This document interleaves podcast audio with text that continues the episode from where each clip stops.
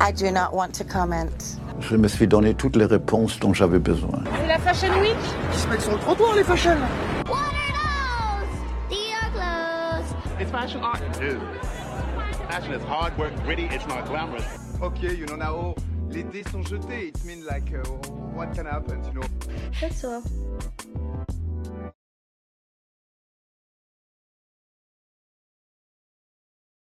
Bonjour Olivier. Hello. Bonjour. Merci d'être avec nous.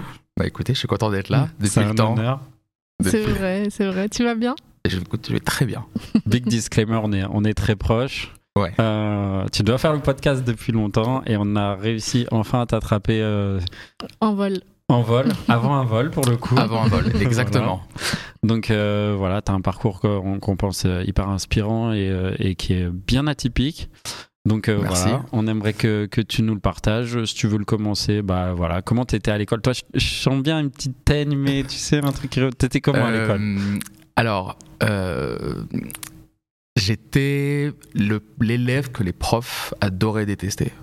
Ça veut dire que j'avais toujours la même remarque sur mes bulletins touristes. Oh, putain, je l'ai aussi, moi, celui-là. Mais j'avais toujours des bonnes notes. Ah, ça, ça rend fou. Les facilités. Alors voilà, j'avais des facilités. Euh, j'ai sauté des classes. Ok. euh, ce qui a Ah été oui, euh, des classes. Ouais, j'ai sauté deux classes. Ok.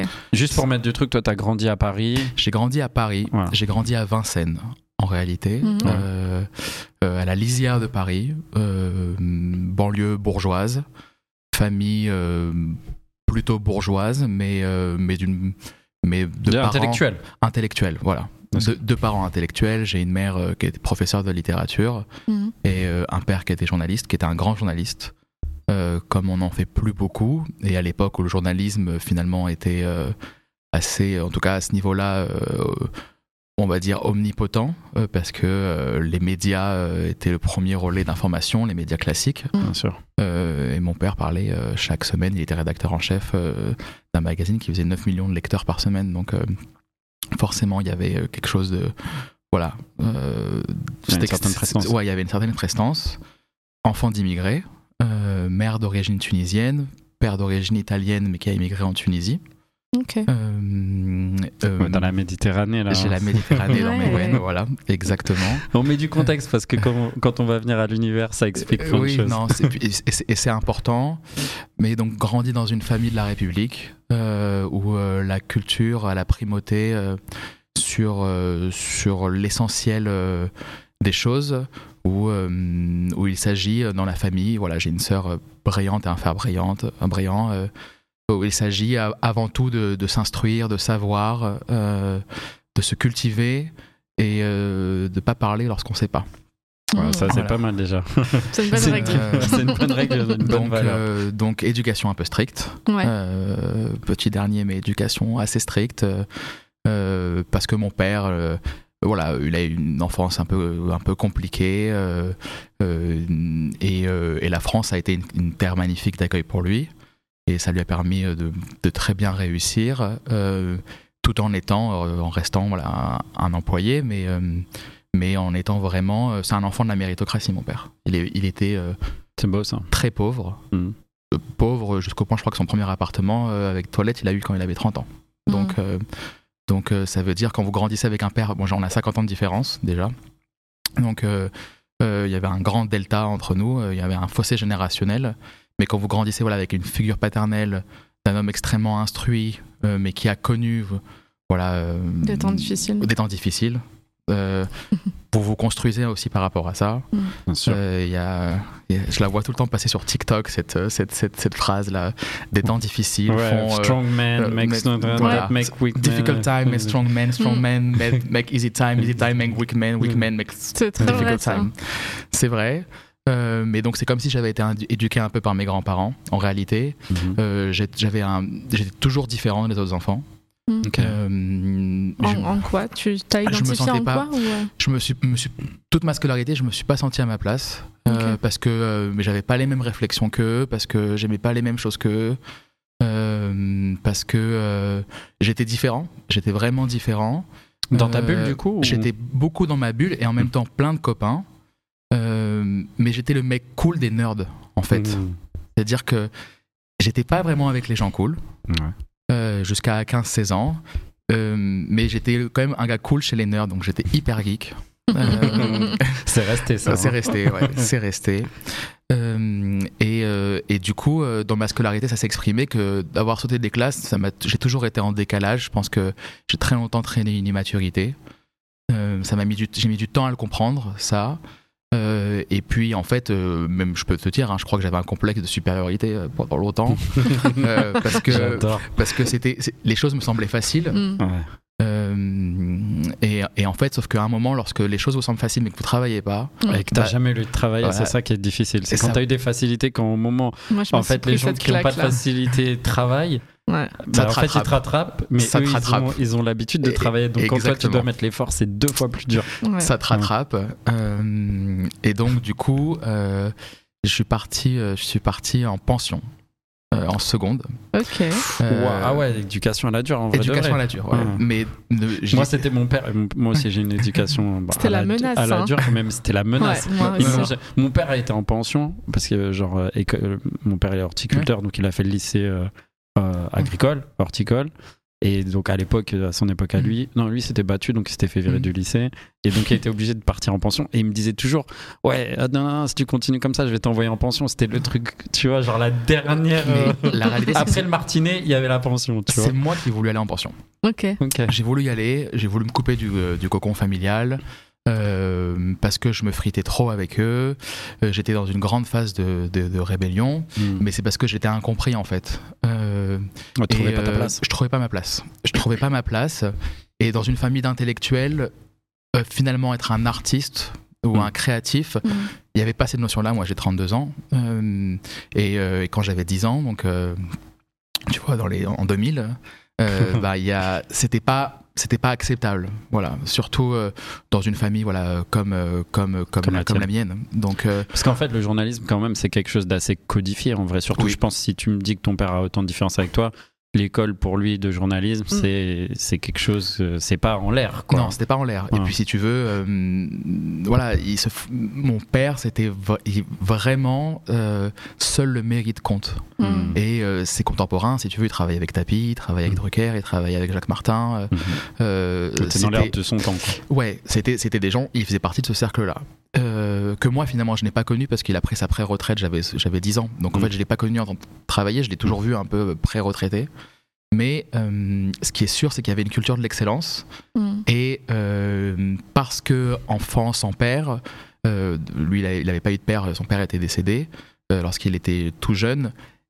Mes frères et sœurs avaient été éduqués quasiment que par ma mère et moi j'ai eu mon père euh, en pré-retraite qui lui m'a éduqué et lui était vraiment dur. Mhm. Très présent, du coup. Ouais, très présent. et en fait, il me parlait seulement lorsque je donnais les bonnes réponses. Tu vois. Ah, ouais. Ouais, ouais, ouais, ouais, ouais, Ouais. c'était dur. Mais c'est aussi parce que il est avec le temps, nos relations, tu vois, se sont énormément désamorcées et partir en pension, ça a été la meilleure chose qui me soit arrivée. Mm. Euh, parce que j'ai retrouvé une figure paternelle euh, dans le directeur de l'école.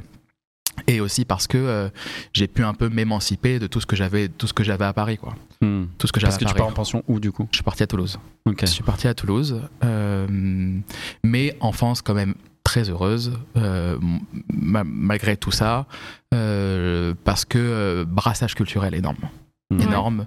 Ouais, ouais, euh, musical, euh, hyper intellectuel, forcément. Donc, euh, à table, ça parle littérature, ça parle, ça parle musique, ça parle actualité.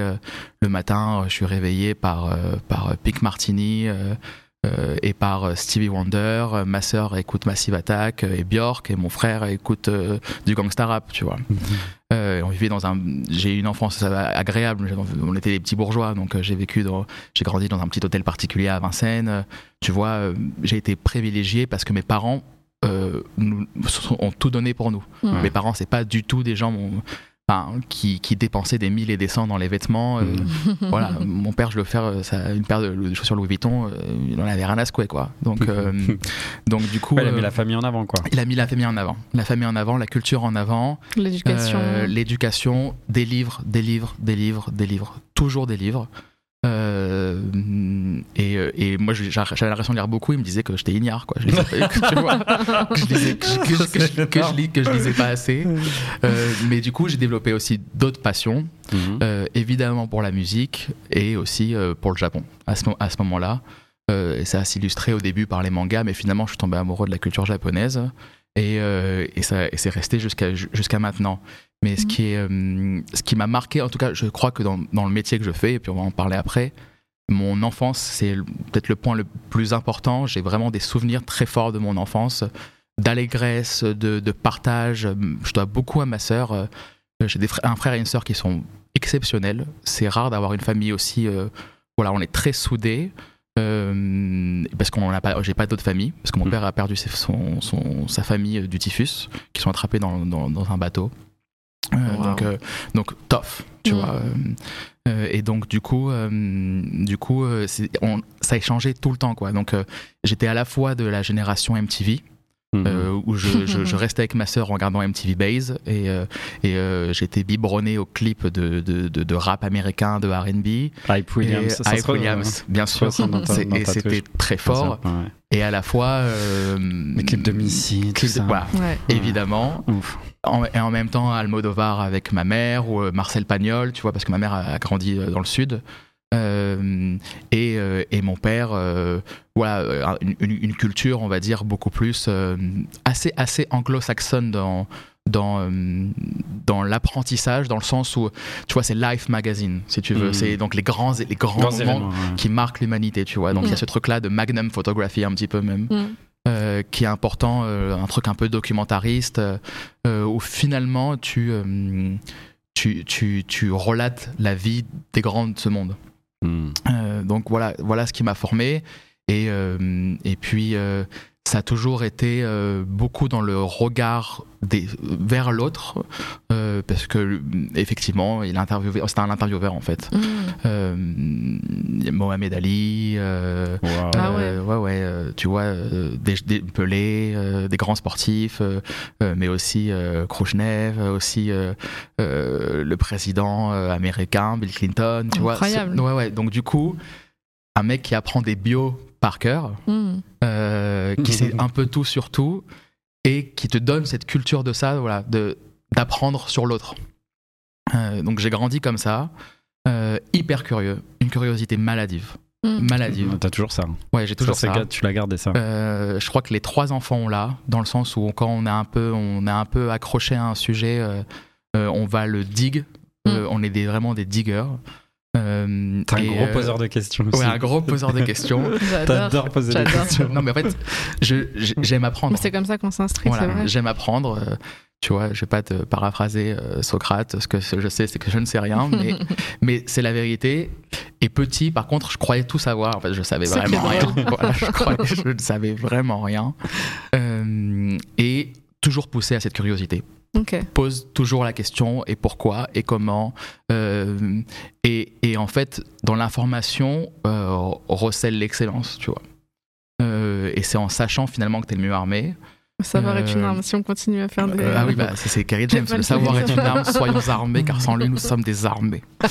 Ah avec l'accent plus. Et, Avec le et, et du coup, voilà, euh, curiosité maladive sur tout, tout savoir, essayer d'apprendre le maximum de choses, euh, savoir euh, qui est Dimitri Mendenev, mais en même temps, euh, oui, connaître Kerry James. Tu vois. Mhm. Et donc sur ça, ça m'a, c'est, ma, c'est ma richesse. Et donc, bon, je suis en pension. En pension, ça se passe du coup très bien Ouais. parce que je m'émancipe, parce que je rencontre aussi la religion à ce moment-là. Euh, et, euh, et je trouve dans, dans, tu vois, dans l'apprentissage de la religion. euh, Parce que t'es dans une pension euh, je suis dans une- religieuse. je suis dans une pension religieuse. Ok. Euh, je trouve, tu vois, un, un rapport paternel à ça- à- avec ça Mhm. euh, qui me fait me sentir bien à ce moment-là et qui me permet de, de me mettre dans, le- dans le droit chemin, en fait. Mm. Parce que honnêtement, j'étais un petit con, quoi. J'étais un but de moi-même, j'étais j'étais pas fiable. euh, euh, et puis voilà, c'est le problème de beaucoup d'enfants, je pense, qui avaient des facilités dans leur enfance ou qui ont sauté des classes. euh, euh, c'est que ils se sont pas pris qu'on appelle une teja, tu vois. C'est genre, ouais. ils se sont pas pris, tu vois. J'aurais dû prendre plus, j'aurais dû prendre, et en même temps, j'avais, je prenais des tartes de mes parents, Mm. mais c'était pas suffisant. Bon, et après ça, bah, je, je savais pas vraiment, vraiment quoi faire. Donc je voulais faire Sciences Po. Mon frère avait fait Sciences Po. euh, Mon père, euh, voilà, euh, donnait des cours à Sciences Po de temps en temps. Enfin, il y avait des... Donc je, me dis- je me disais, ok, les Sciences, Sciences Po c'est bien. Bah là, t'as as une, Une science piste. Ouais, Ok, exactement. voilà. Et, euh, et puis ça me paraissait pas mal, donc je rentre, je- j'intègre euh, euh, une très bonne prépa, la Canal, c'est la maison de la Légion d'honneur. Donc du coup, euh, tu vois, où tu t'étudies, je passe un été à étudier, Mm. C'est l'année du bac, j'ai mon bac, euh, et tout le monde part en vacances, c'est éclaté et tout, moi j'étudie. Euh, je finis 3 4 e à chacun des, des concours blancs, donc moi, bon, tous mes profs me disent, bon, ok, c'est bon, tu l'as, t'inquiète pas et tout. poche. Mais je l'ai pas eu. Ah. C'est une bonne leçon de vie, ça encore. C'était une très bonne leçon. Bah de voilà, vie. tu Voilà. c'est Je bon. l'ai pas eu, je l'ai pas eu, et bon bah du coup je suis rentré en prépa HEC. Voilà, je suis rentré en prépa HEC euh, parce qu'il fallait faire la voie de l'excellence. À ce moment-là, c'était la voie d'excellence. Ouais. Euh, et j'ai adoré la prépa dans l'apprentissage. Si tu veux, l'espèce d'esprit de compétition. euh, c'est une matrice la prépa où, euh, Mm. où voilà, j'habitais dans l'immeuble de ma prépa. Je sais pas si t'imagines Ah dans 9 ouais. mètres carrés. Ah, j'en connais- j'en en connais plein. immersion. Ah ouais, quoi. en Je connais plein qui étaient comme ça. Genre dans l'immeuble à côté ou dans l'immeuble. Ah non, j'habitais dans, dans l'immeuble de la prépa, donc dans, dans, le- dans, dans, le- dans le 16e, c'était. euh, et puis tu vas et tu te défonces. Mm. Et euh, bon, il en ressort quoi? C'est que ça s'est très bien passé pour moi sur tout ce qui était euh, culture générale, euh, histoire, géographie. J'étais moins à l'aise avec la- en maths, mais j'ai quand, même- j'ai quand même eu une très bonne école. J'ai quand même eu une très bonne école. J'ai eu euh, les DEC, tu vois. Donc, bon, ok, je suis content, j'ai intégré. Maintenant, ok, c'est super, tu fais partie d'une élite des écoles de commerce. Je, Mais je suis quand même, ouais, t'as quand même accepté de te conformer à ça, du je, coup. j'ai- j'ai- je me suis conformé complètement. Complètement, mais parce que je crois qu'il fallait que je plaise à mes parents, tu vois. Ouais, parce qu'on est très Euh, loin de la créativité Ah quand non, même. hein. très très loin. Très, Ah ouais, c'est le moule même, c'est le Ah formatage oui, oui. total. de Formatage total. de. Surtout à cette époque-là en Ah plus, ouais, je pense. surtout à cette époque-là. Ouais. Donc j'ai 20 ans. Et puis je m'ennuie, mais je m'ennuie. Ouais. Alors tu vois, en fait, quand on me donne à manger, quand on- en prépa, je m'amusais parce qu'il y avait un stimuli. Ouais. Donc, euh, donc du coup, tant que mon cerveau, moi, on, on le stimule, bah, ça, Ça va. va. Et en, pré- et en fait, en école, franchement, alors je sais pas comment c'est aujourd'hui, mais Non, bon, c'est bête et méchant. C'est bête et méchant. Donc, je ne vais jamais à l'école. Voilà, très clairement, je ne vais jamais à l'école. Je vais tout, le- tout le temps au cinéma euh, et tout le temps à la bibliothèque. Tu vois Et en fait, les cours que, euh, qui, qui me dispensent, je les trouve d'une nullité absolue. Alors, Mm. désolé, euh, monsieur le recteur, mais, euh, mais bon, je, je m'ennuyais profondément. Euh, et puis, bon. J'ai toujours aimé la mode, dans le sens où je trouvais que c'était un espèce de catalyseur euh, euh, d'une expression. Et puis, euh, et puis euh, T'avais à la fois du cinéma, t'avais à la fois de la musique, t'avais à la, fois, à, la, à la fois du vêtement et en même temps tu pouvais faire du business. Donc je me suis dit bon bah écoute j'ai un peu la fibre business, je vais faire je vais faire apprentissage et je suis rentré en apprentissage. La première année je suis rentré chez Hiro, tu vois donc c'était à Mhm. l'époque où c'était super cool. Ouais. Donc j'avais 20 ans Euh, et ensuite Donc tu rentres en apprentissage chez chez Hiro. Hiro, ouais, en apprentissage chez Hiro. Dans quel département alors, je rentre au marketing, exactement, mais en fait, je me suis tellement bien entendu avec les, les- les fondateurs, Mhm. euh, je leur ai fait une petite collection. J'ai dessiné sur un bout de. Ah ouais Parce qu'en fait, j'ai dessiné, voilà, ça, j'en ai pas parlé, mais j'ai dessiné de mes 14 ou mes. ouais, enfin, on va dire des mes 10 à mes 18 ans, je dessinais beaucoup et. euh, et je faisais- de la mode Non, je faisais, je faisais de l'art plastique, si tu veux, mais pas l'art plastique que tu étudies en, à, Mm. à l'école. J'avais. je- Descendre Ouais. sur, sur des feuilles à quatre. C'est ça. Non, mais pas que, pas que, pas que. Je, Ah, je faisais, je va, beaucoup, je faisais beaucoup de nature morte et je faisais du manga. D'accord. Euh, et j'ai gagné deux trois concours de mangaka. Oh, Ah, non, c'est voilà. Faut qu'on se parle après alors. tu vois, j'ai gagné des concours de mangaka, donc c'est assez drôle. Euh, et, euh, et donc bon, je savais, je savais tenir un crayon. Mhm. Et puis je leur dis, et, l'homme, l'homme, ça représentait, je sais pas, 3 ou 4% de leur chiffre d'affaires. Ils en- ils s'en foutaient un peu. J'aurais dit, écoutez, voilà, je vois ça pour l'homme. euh, Qu'est-ce que vous en pensez? Et les gars étaient tellement cool. Ils m'ont dit, ok, vas-y, tu sais quoi, on- On y va. gère l'homme. Vas-y. Mais non. Ouais, j'avais 20 ans. Ils m'ont dit gère l'homme. Gère l'homme. Donc je faisais les ventes. J'aidais euh, au, euh, au développement des collections, sourcing matière. euh, et et j'apprenais un métier en fait. J'apprenais un métier et je n'y allais qu'avec l'instinct. Et Bah, là pour le coup c'est de l'apprentissage pour de vrai quoi. Ah, pas de que vrai. sur le titre quoi. pour de vrai. Et c'était génial. C'était une comment super tu expérience. euh, comment t'as accès à eux? Alors, C'est très très pratique comme question. je mais suis tu allé vois, en euh, boutique. Je suis allé ok. en boutique. Ok. Euh, ok. culot, complet au culot. Ouais. Euh, et je leur ai dit, écoutez, j'adore ce que vous faites. J'ai croisé, parce que alors l'information toujours. T'avais fait tes petites recherches. Évidemment, quand je savais même. à quoi il ressemblait. bah oui. Tu vois. Donc, euh, il- je savais à quoi il ressemblait euh, et euh, je les croise en boutique. Voilà, moi, j'allais à l'époque, honnêtement, je pouvais pas me payer des pièces de chez eux, c'était cher. Mes parents, tu vois, ils étaient, ils étaient pas dans ce délire mode. euh, si, si, si on, on te paye des études et tout, le reste, tu te débrouilles quoi. Mm. Et donc, euh, je savais à quoi ressemblait, puis je suis allé le voir et je lui ai dit, écoutez, j'adore ce que vous faites. J'adore ce que vous faites. euh, je trouve que c'est frais, je trouve que c'est cool, je trouve que c'est Mm. neuf. euh, tu rappelle-toi, hein, c'était on est en euh, 2010. Yes, si ouais, tu veux, bien sûr. il y, a- Max. il y avait, euh, il y avait pas de marque homme à Ouais. part le luxe ou le Mm. streetwear Mm. en fait. Et le streetwear à l'époque c'est c'est Rocawear, hein, c'est Ouais, pas, ouais, c'est euh, Rockaware, hein, ces marques là. Donc il y avait, t'avais ok un peu Helmut Lang, t'avais ces marques tu vois de de, de- de- Ultra- de ultra New York, niche, euh, ultra niche, euh, qui qui qui arrivaient en- un peu en France, euh, qui était un peu développé, mais mais pour un, un mec de 20 ans, il y, il y avait pas beaucoup de marques. Et donc euh, donc euh, on a sympathisé. Et une fille qui était avec moi en prépa, elle a posté un message sur sur est-ce que c'était il y avait déjà Facebook il y avait Facebook sur Mhm. Facebook voilà cherche mon patron chez Hiro cherche une assistante de direction en gros une assistante de direction j'ai dit direct j'y vais. Donc- je suis allé avec mon CV mais vraiment avec mon CV je suis allé j'ai tapé à la porte tu vois. J'ai tapé à la porte et puis j'ai dit voilà écoutez je voudrais le poste d'assistante de direction en gros. C'est énorme. et il m'a dit et il m'a dit écoute je cherche une meuf bonne en gros tu vois. Donc c'est pas gros, toi. voilà, voilà, c'est pas toi. Mais il, y a eu un truc qui s'est passé, il y a eu une énergie, et puis son- c'était deux frères, et donc son frère est derrière, il me fait Ah, mais je me rappelle de toi dans la boutique.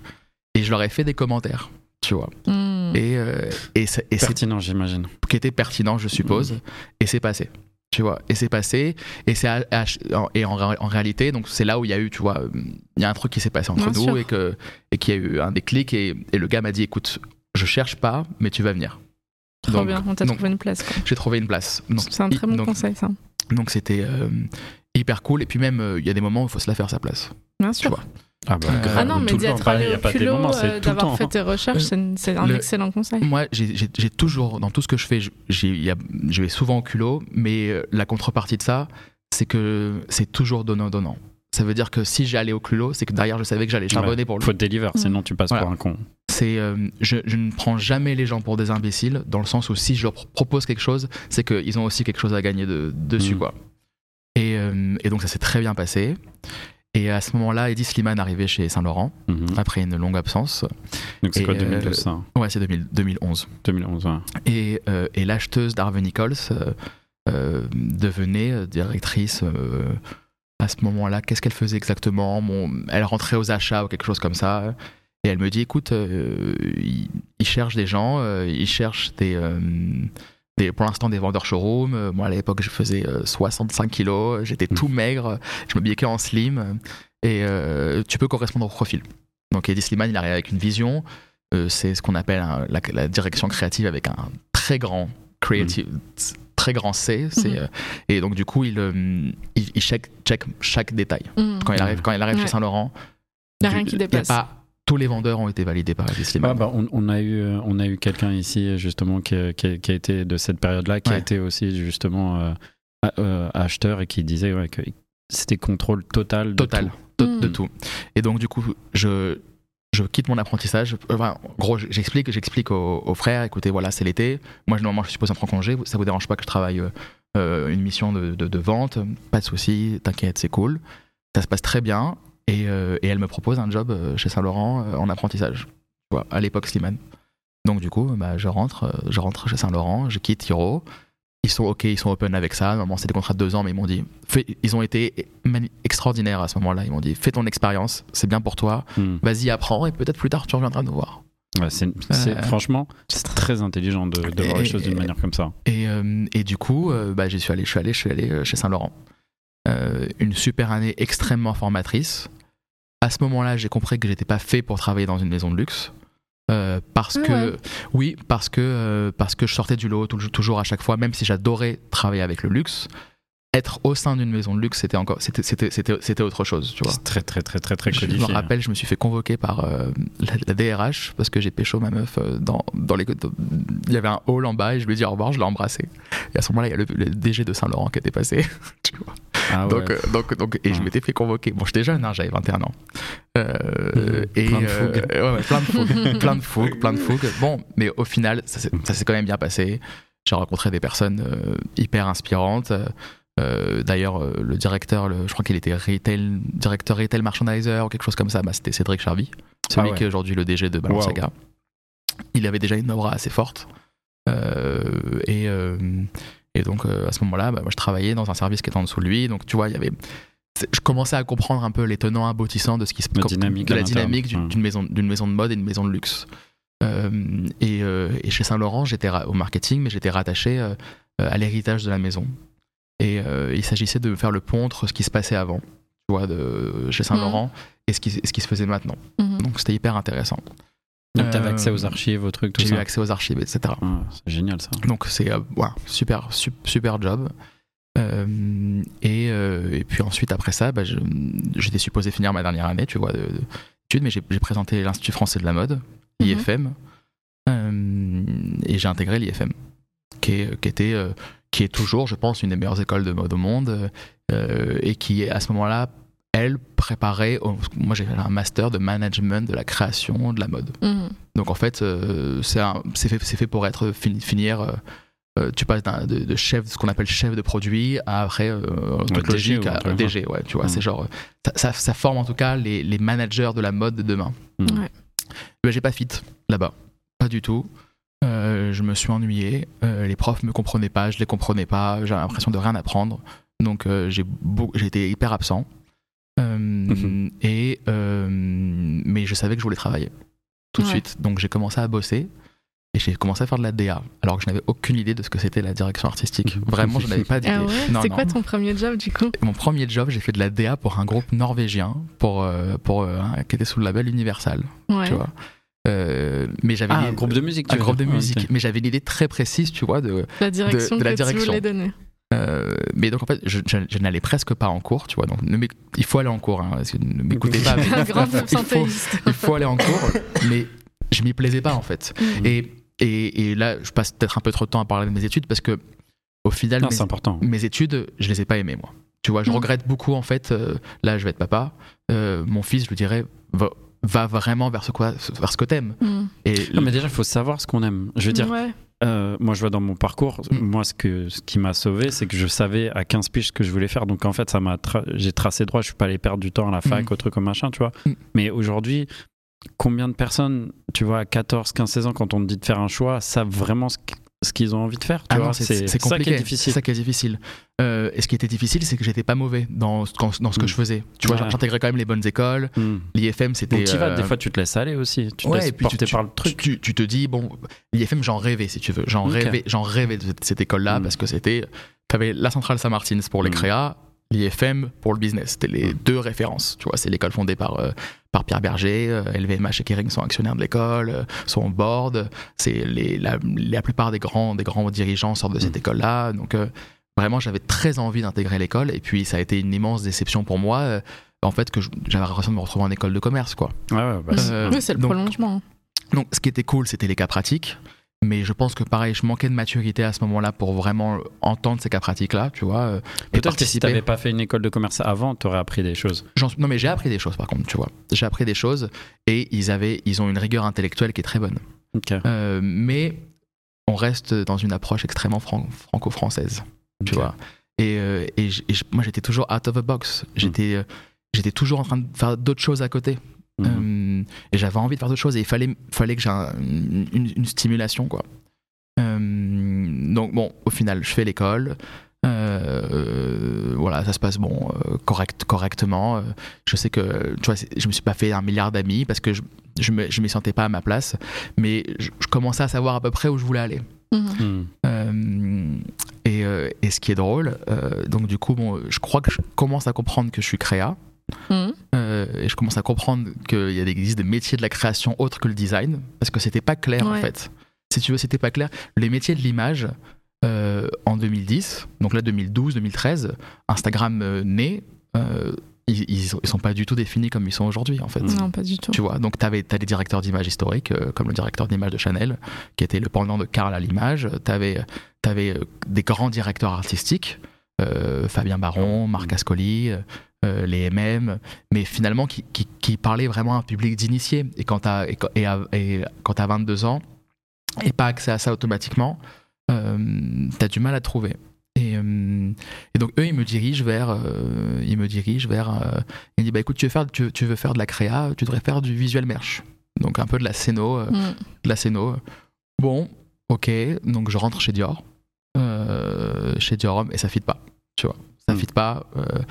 Je me retrouve pas à faire de la scéno euh, Mm. pour, des bou- pour euh, des vitrines de boutique, euh, Ouais. c'est pas moi, donc euh, En plus, le merch, les gens savent pas, mais il y a une grosse partie qui va avec le retail. oui, En fait, exactement. tu, Ah bah, dessines, mais sûr. tu dessines en fonction de ce qui a été acheté et de combien de pièces il faut que tu Au mettes final, dans le tu, truc. décides, tu décides Tu décides pas quasiment grand chose. Ouais. Je crois que c'est un métier qui est mort d'ailleurs aujourd'hui, le visuel merch. Ah ouais. Ouais, ouais, c'est un métier qui est décidé. Il y a des guidelines par les directions Mm. artisti- artistiques, elles sont appliquées par les vendeurs. Mm. Euh, par, contre, par contre, le métier de scénographe, après, après beaucoup de pas. C'est-à-dire Ouais. qu'il y a vraiment des scénographies aujourd'hui, des Mhm, scénographes pour sûr, les, tu, pour les Tu crées un espace, quoi, plus que. Ouais. Et, euh, et donc, du coup, bon, bah écoute, ça fit pas. Euh, le stage était courté. Euh, J'ai dit, bon, bah qu'est-ce que je vais faire? J'aimais bien les chapeaux à l'époque. Donc, euh, j'ai 22 ans. Euh, Mhm. J'aimais bien les chapeaux. J'ai dit, bon, bah écoute, je vais aller chez. Mes... Voilà, il faut, faut la culture de l'excellence. Je vais aller dans la meilleure marque de chapeaux. Donc, je vais chez Maison Michel. Mhm. Ok Qui appartient à Chanel, ça qui appartient à. Chanel. Euh, et chez Maison Michel, euh, ça se passe plutôt bien, même tellement bien que euh, je suppose je suis rentré comme assistant chef de produit et j'ai plus ou moins fini assistant de la DG. Tu vois. Et Mhm. donc euh, je, noue, je noue une relation un peu pygmalion avec la directrice générale. Euh, et, euh, Et là, c'est plus une truc à taille humaine aussi, c'était plus exemple. taille humaine et Mm. j'ai- et Ça. j'ai- et j'ai aimé mais je faisais toujours pas de la créa mais je commençais à comprendre un peu les métiers de la créa tu vois et je finis je finis donc mon stage et euh, des copains d'enfance tu vois ça je peu de personnes le savent hein, mais euh, donc j'avais 22 ans 22 ans et demi des copains d'enfance avec qui j'étais au collège un peu des thugs d'ailleurs qui aujourd'hui ont monté une agence qui est énorme euh, avaient une marque de chapeau et ils me disent écoute tu sors de chez Maison Michel rejoins-nous euh, euh, vas-y viens faire des chapeaux avec nous donc euh, écoute je dis d'accord, je vais faire des chapeaux avec vous. Il me payait un petit peu, j'ai pris des parts dans la boîte. euh, mais il me faut aussi un autre job, il faut que j'apprenne en même temps et je suis retourné chez Hiro. Et Hiro, ils m'ont Ah. repris et donc j'ai pris la direction artistique de l'homme pendant euh, un an et demi. Et donc je faisais des chapeaux, tu vois, où là je pouvais apprendre un métier complètement, Ouais. métier de l'image, comprendre, shooter, dessiner. Et en même temps, je faisais l'homme chez Hiro, où là, c'était beau- c'était plus structuré, plus gros, euh, et euh, je shootais Collier Shore, quoi. Tu vois, donc Ouais, euh, ouais. donc donc donc c'était c'était assez cool. Euh, petite pe- pe- petite anecdote, Maison Michel. Donc on a eu Bon, tu, tu me connais un peu, Nico. euh, voilà, j'ai l'accroche facile. Au bout de un mois qu'on fait cette marque, on a Justin Bieber qui porte la marque, tu vois. À un moment où c'était, il, il portait que du Fear of God. et Ouais. Il était the coolest. On s'est mangé de boum, mise en demeure, Maison Michel, direct. Oh non. Direct, ah ouais, Putain. direct. Vous avez eu accès aux archives, vous avez copié notre chapeau, mais, mais, mais, mais non en plus, non, tu vois, non. Mais... Mais- alors, du coup, la relation, elle se passe comment Vu que tu Bah- dis que t'as une relation un peu Bah ouais. on Bah ouais, s'entend bah bien avec la meuf et elle t'envoie. Silence radio, Ouais, là, la Voilà. meuf, c'est fini. silence radio. Ah. Et en plus de ça, tu vois, je pense que, hum, je pense que puisqu'on était proches, ça a dû lui retomber un peu dessus, tu vois. Ah. Bon. Mais là, en l'occurrence, c'était, c'était un concours de circonstances. Mais après, Ah. les chapeaux. Enfin, je sais pas, je connais pas l'univers du chapeau, Ouais, mais il n'y a pas 15 y a 000 pas façons de 10 faire 000 un chapeau. façons. Non, non, non, non. Et puis, et puis, puis voilà. Et puis, et puis, puis ça arrive aussi que quand t'es en stage quelque part, après t'as envie de faire- t'as été inspiré, t'as envie, t'as envie, t'as envie de faire ton, Ton propre, propre projet. Ouais, bien sûr. Bien sûr. Euh, mais donc ça a été une super période, euh, un peu difficile, tu vois, c'était un peu la disette économique, mais c'est pas grave. Euh, Ouais, t'apprends euh, énormément, puis t'es Où jeune. finalement, je- on a monté un projet et euh, et, euh, victime et, de son et du coup, et non mais du coup, ça marchait pas mal, Mhm. tu vois. On était vendus, euh, on était, euh, on était chez, on a été chez Colette, on a été, euh, on a été euh, dans des bonnes boutiques aux US, euh, mais les marges sont ridicules, tu vois. Si, Sur le chapeau, ouais. oui, et puis tu vois, avec un, un peu de recul, tu fais un business plan, tu comprends que bon, tu seras jamais riche, quoi, avec, avec une marque de chapeau. Mais c'est pas grave parce que Cool. j'ai pu faire l'apprentissage, Ouais. en tout cas, et j'ai compris c'était quoi mon métier. Mhm. Mon métier, c'était raconter des histoires. Tu vois, mon métier, c'était faire des images, c'était de raconter des histoires, euh, euh, et, euh, et je l'ai appris à ce moment-là. Ok. Je l'ai appris à ce moment-là. Donc c'est là la Euh, première fois que tu te sens vraiment DA. C'est là que je commence à, à avoir le titre de directeur artistique, mais aujourd'hui, c'est tellement un titre fourre-tout, tu vois. Mm. euh, que, que, que ça, ça voulait tout et rien dire. J'étais super fier de dire que j'étais directeur artistique, mais, euh, mais au Mm. final, je frôlais simplement le, le- le Mm. métier, quoi. Euh, euh, et donc j'entends ok, c'est de la direction artistique que je veux faire. Une- je garde quand même une, une idée. d'un- Je fais de la strat parce qu'au Mhm. final, c'est ce que- je fais beaucoup de stratégie. Euh, et je veux garder une approche stratégique quand je fais de la DA. Mais, mais c'est sûr que je vais faire l'image. Donc ce que j'ai fait en fait, c'est que pendant un an, je me suis enfermé avec des livres. Moi, j'ai appris mon métier tout seul. Donc, euh, C'est-à-dire. bah, c'est-à-dire qu'en fait, euh, j'ai fait toutes les archives possibles et inimaginables. Euh, euh, je faisais les bibliothèques, je scannais, je rangeais, euh, j'apprenais les années des photographes que j'aimais, j'apprenais euh, les, les, les, les années des magazines que j'aimais. Et euh, puisque le savoir, c'est une arme, tu vois, et que finalement, j'avais pas eu de formation, voilà, je me suis armé. J'ai dit, ok, ok, je connais pas, mon, je connais pas ce métier-là, j'ai une sensibilité à la, photogra- à la photographie. Euh, maintenant, je vais parler d'un sujet, il faut que je le maîtrise. Donc, Mhm. euh, quasiment pendant un an, euh, pendant que je faisais en même temps euh, ce job-là, je, bah, en fait, je, je bossais euh, bouquin, bouquin, bouquin, quoi. Euh, Anti-Pinterest. Tu vois, Pas de Pinterest. Ok. Et vraiment, ça, c'est un conseil que je peux donner, c'est que euh, dans une espèce de. Aujourd'hui, on est dans une doxa, tu vois, on est dans une. On, on a.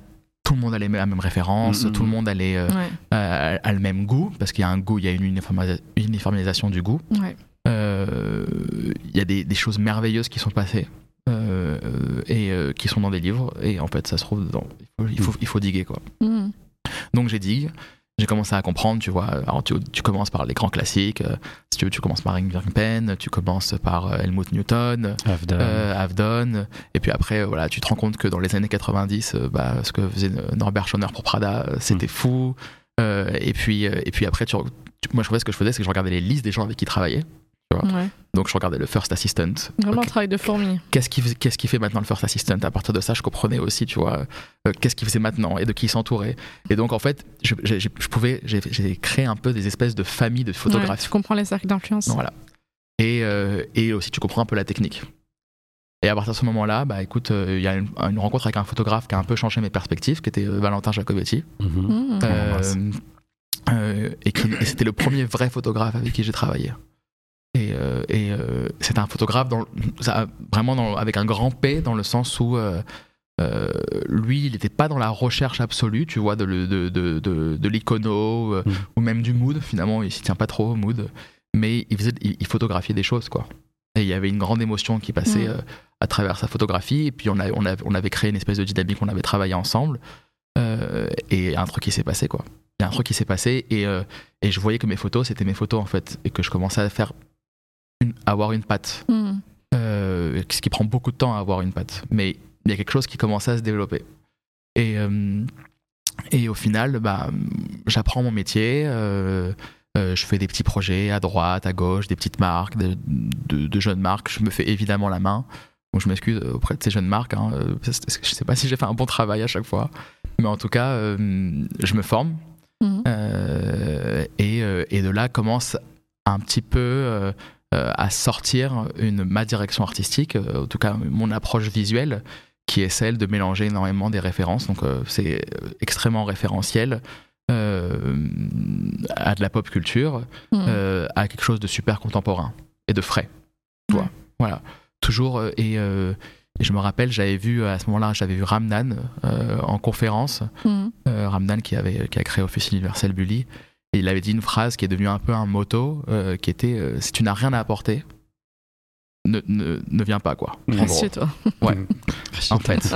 Et donc je me dis toujours, qu'est-ce qu'on apporte en fait en faisant une image? Qu'est-ce qu'on apporte? Alors bien sûr, de l'aspect commercial, parce que on est, un, un directeur créatif n'est pas un artiste, Mhm. en tout cas dans son travail, il est l'exécutant d'une vision d'autres créatifs, mais euh, mais il y, a, il y a- il y a- il y a forcément une, il y a une dimension commerciale dans ce qu'on fait, mais oh, essayez toujours d'apporter quelque chose. Euh, et à ce moment-là, voilà, mon, nom tournait un petit peu dans les petits cercles des jeunes, quoi. Euh, et euh, bah, mon associée actuelle, Julia, euh, elle a eu vent de ce que je faisais, et elle, elle cherchait à monter une marque, elle avait des dessins, et puis elle, elle, est venue, elle est venue me voir, elle me dit écoute, voilà, j'ai besoin d'un peu de branding, parce que donc du coup j'ai appris à faire des logos, j'ai appris tout seul, quoi. C'est toi qui as fait le logo dans le board group, hein, d'ailleurs. Ouais, on c'est vrai. Yes. Euh, et donc du coup, euh, ce que j'ai bon, pas dit, c'est que j'ai intégré l'école du Louvre quand même en cours du soir. Tu vois, Ah, bah, à ce moment-là, ouais, quand même. Euh, j'ai intégré l'école du Louvre en cours du soir pour initiation à l'histoire de l'art pendant, ouais. pendant, pendant deux ans. Euh, et, euh, et, euh, et donc du coup, euh, elle vient me voir, écoute, je cherche un branding, je cherche un petit peu à, à savoir. euh, Vous êtes potes ou genre juste J'étais, euh, on, on était dans des, dans des cercles communs, si tu veux. Mais pas proche. Non, on n'était pas proches. On n'était pas proches. Euh, est-ce que, est-ce que tu, ça, te dirait qu'on bosse ensemble Euh, Et en fait, il y a eu un coup de cœur Mhm. euh, amical. Et là, j'ai appliqué. C'est là où je regrette et je regrette pas mes études, mais j'ai appliqué la méthode prépa, tu vois, où j'ai dit que finalement, dans ce qu'elle était elle, Mhm. il y a une approche extrêmement psychologique dans ce travail-là, euh, et puis une approche aussi hyper cartésienne. Euh, et puis on a créé la marque. C'est-à-dire Et ben dans le sens où euh, l'approche psychologique, c'est euh, on va essayer de comprendre dans son intimité ce qu'est une personne Mhm. pour faire une identité qui lui, qui lui soit propre, qui lui ressemble. Et l'approche cartésienne prépa, c'est que finalement je savais faire un positionnement de marque, quoi, Mm. tu vois. Qu'est-ce qui va Et pour- vendre aussi in Et, et comment la marque va être différenciante. Tu vois. Donc c'était ça en fait que j'a- j'ai appris finalement dans- en école de commerce, c'est la lecture, avoir une lecture. Donc, tu, petite question, Ouais. du, du coup, bon, on, on va y aller, mais il y a la première campagne pour Nodaleto Ouais. qui, a fait, qui a été un gros, gros. euh, Enfin, qui sont pour moi tes meilleures images, honnêtement, et auxquelles je n'ai pas participé donc, sur celle-là, donc je suis, Ça, je suis assez dire. neutre. Merci beaucoup. Euh, mais donc, tu penses que d'avoir fait justement ce parcours euh, école de commerce, tout ça, ça a aussi aidé dans l'image à faire que ces images soient autant impactantes et fonctionnent autant? Sans doute. Écoute, je sais, je sais pas. Ce qui est sûr, c'est que elles ont, elles ont été la résultante d'une frustration énorme. Et c'était comme une délivrance en fait de faire ces images-là. C'est comme si j'avais enfin trouvé ma place, tu vois. Dans, dans, je m'étais toute ma vie cherché. Et puis le jour où j'ai mis ma, premier, ma première campagne, c'était bon, ma vraie campagne, tu vois, c'était avec Valentin sur Noda, euh, avant de faire celle avec Camille, Summer's Valley. Euh, mais j'étais un poisson dans l'eau en set en fait Hmm. tu vois j'ai l'impression d'avoir trouvé le lieu où j'habitais Mm. C'est- j'étais- Mais c'est vrai que te connaissant, c'est le moment où je te trouve le plus parce que t'es speed des Ouais. fois. Quand on est en rendez-vous, Ouais. un truc, t'es toujours entre 10 000 trucs. Et quand on, quand on a fait Carven avec Ouais. Caroline, tu Ouais. vois, bah, je t'ai trouvé très. c'était- Je crois que c'est la première fois que je te vois Ouais. une set même. Et je t'ai trouvé très à l'aise, très smooth en fait. Alors que souvent, les énergies sur le set, quand c'est des clients commerciaux qui Mm. dépensent beaucoup d'argent, qu'il y a un relaunching, bah, il y a quand même une espèce de- de- d'électricité sur le set. ouais. Et je l'ai pas senti de Bah, ton côté, fait, tu vois. Euh, il y avait il y a, il y a une recette pour faire des images Euh, et euh, et euh, il n'y a pas de raison de rater en fait si si si, si t'as compris un peu la recette c'est à dire que c'est à dire que si t'as- si t'as bien préparé avant c'est toi qui, qui, dois, qui dois à peu près cuisiner mais euh, mais donc ouais, je suis assez serein sur euh, sur le set de toute façon tu dois être serein parce que au final parfois je me réveille je me dis waouh ok il y a, il y a 40 personnes et c'est à moi qu'on demande mon avis euh, je peux pas montrer du doute je dois montrer de l'écoute mais pas du Mhm. doute tu vois donc euh, il n'est pas question que je sois stressé Hmm. en fait euh, c'est pas toujours facile mais euh, ça, dépend des clients mais euh, mais mais Sinon, faut lâcher au bout voilà. moment, et puis à un moment aussi tu fais juste confiance à tes équipes Ouais, bien sûr. Ouais. Euh, et donc effectivement là, cette première campagne avec Camille je- la fille je, regarde, je connaissais son travail sur Instagram tu vois Hmm. je lui envoie un petit mail, je lui explique ce qu'on fait. euh, voilà. Bon, avec Julia, coup de cœur, ça se passe très bien, on crée l'identité. Euh, j'avais un prof de graphisme, si tu veux, j'avais un, un mec qui m'apprenait le graphisme, qui aujourd'hui travaille avec moi. Donc, qui est, ce qui est- c'est, c'est fantastique, mais mon prof de graphisme est devenu un peu mon bras droit, il est responsable de graphisme chez au studio. Euh, donc, on fait le logo. Euh, j'écris pour faire au début le logo, je n'osais pas le faire moi-même, tu vois. Je me dis c'est pas possible, je suis un néophyte, euh, c'est important quand même, il y a un sujet. Donc j'avais écrit à des graphistes que je connaissais, puis j'étais jamais content. J'ai dit Tu bon. J'ai dit bon, ok. Te Euh, j'ai dit ok, bon allez, vas-y, on va s'y coller. Puis on s'est collé et j'ai fait le, lo- le logo Nodaleto chez Lafayette Anticipation. Ça venait d'ouvrir dans le, Ah donc au café parce qu'on n'avait pas de bureau. On n'avait pas de bureau, donc euh, il a été fait à ce moment-là euh, dans un café, tu vois. Et euh, et puis euh, vient le moment de la première campagne. On, on a bossé un an avant quand même euh, à la création de cette marque euh, dans les usines. On allait en Italie, euh, on avançait sur euh, la production de chaussures, euh, euh, sur un petit Donc peu. vous mettez le produit au centre quand même. Oui, tu vois, le produit était au centre. euh, et aussi, euh, et aussi euh, moi, mon rôle, c'était d'avoir une vision Mm. et vraiment d'établir. Donc, j'avais fait un plan, tu vois, à la méthode Williams. Et je le fais toujours. C'est quoi la Ah méthode ouais Williams? Bah, c'est, j'écris, j'écris ce qui va se passer. Je manifeste beaucoup. Donc, j'avais, Ah. j'avais écrit les- le plan sur les trois prochaines années. Et ça s'est passé C'est impressionnant ça. mois par mois, tu vois. Donc, ça, euh, ça, c'est la, c'est la spiritualité. Ouais. Et, euh, ouais, et, et donc on avait écrit avec Julia, je dis voilà Julia, voilà, ça, on va faire ça, ça, ça, ça, ça, on va, et pour faire ça, on va, on va le faire de cette façon-là. C'est les gens à qui il faut parler et on va réussir à le faire comme ça. Et en fait, j'envie les gens légers. Moi, je suis pas du tout léger. Je suis un mec, je suis très lourd. Je suis toujours, tu vois, très. Sérieux, Ouais. très grave. Ouais, je suis grave, tu vois. Putain, Et c'est pas du tout la vibe que tu donnes. C'est non, marrant que tu mais, ça. mais au final, si tu Ouais. vois, euh, je- dans la vie, je suis cool, mais, mais, mais en réalité, je prends tout très sérieusement, tu vois. Donc, euh, donc euh, et j'ai des, co- et j'ai des copains que je trouve tellement plus cool que moi au final parce que ils sont, euh, bon, la vie, ça va, ça vient, ça- c'est comme ça. C'est non, très spirituel, ça aussi. hein, ouais, ouais, bien sûr, bien sûr. Euh, et donc, bon, on fait cette première campagne, et là, bon, c'est l'éclate. Je pense que ça a marqué des esprits parce que, Mm. à ce moment-là, parce qu'il y avait une réconciliation entre la nouvelle et, et euh, la- l'ancienne école, Mhm. tu vois. Euh, et il y avait ce truc-là qui a finalement, qui définit finalement, je pense, la génération auquel j'appartiens même pas. Parce que moi, je suis un Gen Y, Mhm. mais on définit un peu une esthétique de la Gen Z Mhm. qui est, euh, qui est de- d'être référentiel de, sans s'excuser. Et euh, tu vois, euh, c'est euh, unapologetic. Mm. Euh, et, euh, et qui en même temps de, de, de parler de sujets vrais, parce que mm, dans, dans toutes les images qu'on fait, du moins avec Claude Aletto, ça parle, il y, a- il y a toujours un, un second et un troisième sens. Euh, là, là, ça parlait clairement de sexualité, ça parlait de l'émancipation d'une- adolescente pour devenir une femme, ça parlait, euh, ça parlait, tu vois, il y avait une image avec une pomme, voilà, j'ai pas besoin de l'expliquer ce que ça veut dire. Euh, et en même temps, euh, et en même temps, on- Compréhensible de tout le monde. ouais, compréhensible de tout le monde. C'est Et- la discussion qu'on avait juste avant, Ouais. justement, on disait où, en fait, ce qui est fort avec les images que tu fais toi ou d'autres pop, c'est que tout le monde peut les comprendre. Ça Et tu démocratise euh, voilà. un petit peu. t'accroches, et si t'as les autres layers, c'est encore plus fort. Bah C'est voilà, c'est ça, et c'est là aussi où je me trouve un petit peu, et c'est là où, euh, ok, on me dit, ok, t'as un DA pop.